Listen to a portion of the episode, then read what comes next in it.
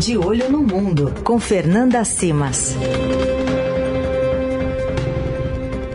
Dia de conversar com a Fernanda Simas, de Olho no Mundo, chefe de reportagem aqui Internacional do Estadão. Tudo bem, Fê? Bom dia.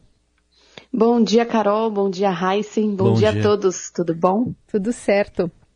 Bom, muita expectativa para que Donald Trump se entregue nesta terça e se torne oficialmente o primeiro ex-presidente dos Estados Unidos a enfrentar acusações criminais quando comparecia ao, ao, Tribunal de Manhattan após essa acusação né, do grande júri na semana passada, tirando foto, é, colocando o dedinho ali é, no carimbo, enfim, tendo um procedimento que o aproxima muito de um cidadão agora comum, né, sem grandes poderes. Queria que você falasse um pouquinho sobre esse, esse simbolismo também, Fê. Claro, claro, exatamente. A gente chega hoje na terça-feira que ele tinha comentado há umas duas semanas atrás, né? Ele se antecipou um pouquinho, mas ele vai hoje, ele já está em Nova York, ele chegou ontem à noite em Nova York no fim da tarde, né?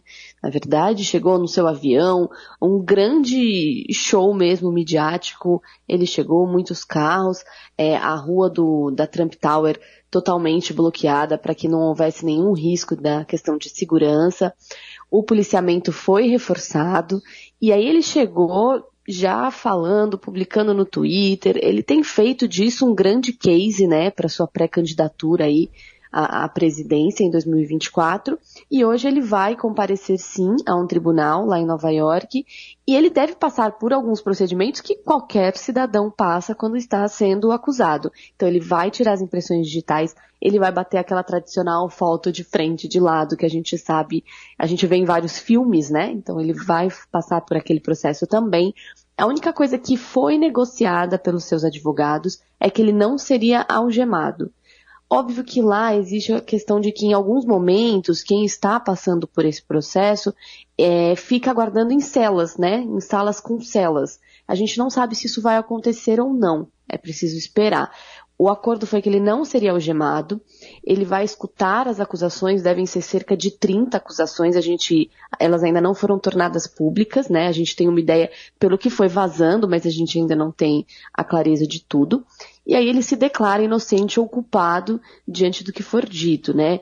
Muito se fala que ele vai se declarar inocente e muito provavelmente ele deve ser libertado em seguida e aguardar. E ele até já marcou um comício na Flórida, então deve voltar para a Flórida ainda hoje, onde ele vai realizar um comício, já avisando aí a pré-candidatura também em 2024. Agora, Fernanda, é, é, havia ou há da parte do próprio Trump um, um interesse em tornar isso um espetáculo? Ah, sim, com certeza, Heisen. Ele queria, sim, ele, inclusive, em alguns momentos, é, os analistas internacionais falam que ele queria muito as imagens mesmo, para poder transmitir isso ao longo de uma campanha eventual campanha, né, caso ele possa concorrer. Mas, por exemplo, o tribunal decidiu ontem que não vai permitir câmeras dentro das salas, então muito provavelmente a gente não vai ter essas imagens, a não ser que ele tente burlar de alguma forma, enfim, o que eu acredito que não, Sim. né, porque ele corre riscos ao fazer isso. Então, assim, a justiça está tentando tornar isso o menos midiático possível. E ele sim continua tentando fazer disso um show para poder usar como mártir que está sendo perseguido politicamente e enaltecer esse discurso perante os seus seguidores. Hum. E no caso das acusações também são mais de 30 né, que podem estar relacionadas. É a primeira vez que a defesa de Trump também vai ter acesso a essas acusações. Sim, é a primeira vez. Elas não são públicas, nem mesmo para a defesa. Uhum. Então, é, vai ser uma surpresa ali na hora para todo mundo. O caso a gente já conhece, é o caso Stormy Daniels, né, uhum. de pagamento de 130 mil dólares aí para essa atriz pornô, um suborno para comprar o silêncio dela dias antes da eleição de 2016. E aí isso teria sido feito por meio de manipulação das contas da sua campanha. Ele teria usado o dinheiro da campanha, feito o pagamento por meio do seu então advogado Michael Cohen, e isso não teria sido declarado da forma correta, ou seja, tem vários, ah, várias acusações que vão envolver a questão das leis de campanha, da questão de desvio de verba, e aí a gente vai entender hoje, finalmente, qual é a dimensão dessas 30 acusações e como a defesa do Donald Trump vai reagir a isso. Então quer dizer que pode ir além desse caso específico da, da, da atriz pornô, pode ter mais coisa, porque não, nem tudo é relacionado a isso, não é, Fernanda? É, a princípio, essas acusações são diretamente relacionadas a isso. Só que a gente sabe que o Trump ele é acusado em vários outros casos, até mesmo da incitação do, da tentativa lá da tomada do Capitólio em janeiro de, de 2021. Então, o que, acontece? A, a, justiça pode ter relacionado alguma coisa né, com isso, ter feito alguma outra correlação ou visto alguma outra prova que a gente ainda não sabe e associar algum desses outros casos nessas 30 acusações, digamos assim. Então é uma a gente está na expectativa de ver o que, que vai acontecer e também para a gente ter a dimensão do quanto isso pode afetar a pré-candidatura dele, né? A gente começa a ter um termômetro de como estão as ruas, se vão ter muitos protestos hoje, se ele está ainda como um líder favorito no Partido Republicano, ou se ele começou a ter uma certa resistência. Isso tudo a gente vai começar a ter uma ideia, já começamos, né? Faz duas semanas quando essa história veio mais à tona, mas a cada dia e a cada passo da justiça a gente tem uma clareza maior qual é o tamanho do trumpismo hoje nos Estados Unidos. Uhum. Até já fazendo vaquinha, né? Exatamente.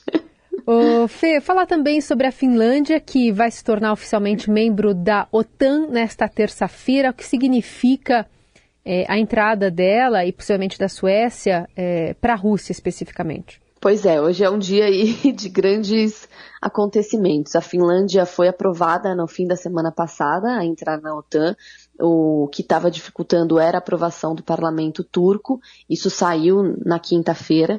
E aí hoje vão hastear a bandeira da Finlândia junto às outras bandeiras da OTAN.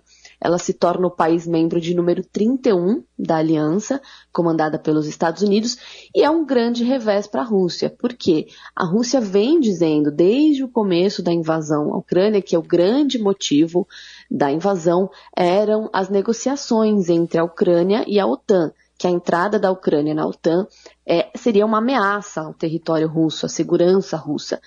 E depois da invasão, se a gente for ver alguns meses na sequência, a Suécia, a própria Finlândia começaram a falar dessas negociações também, porque se sentiram ameaçadas diante da invasão russa.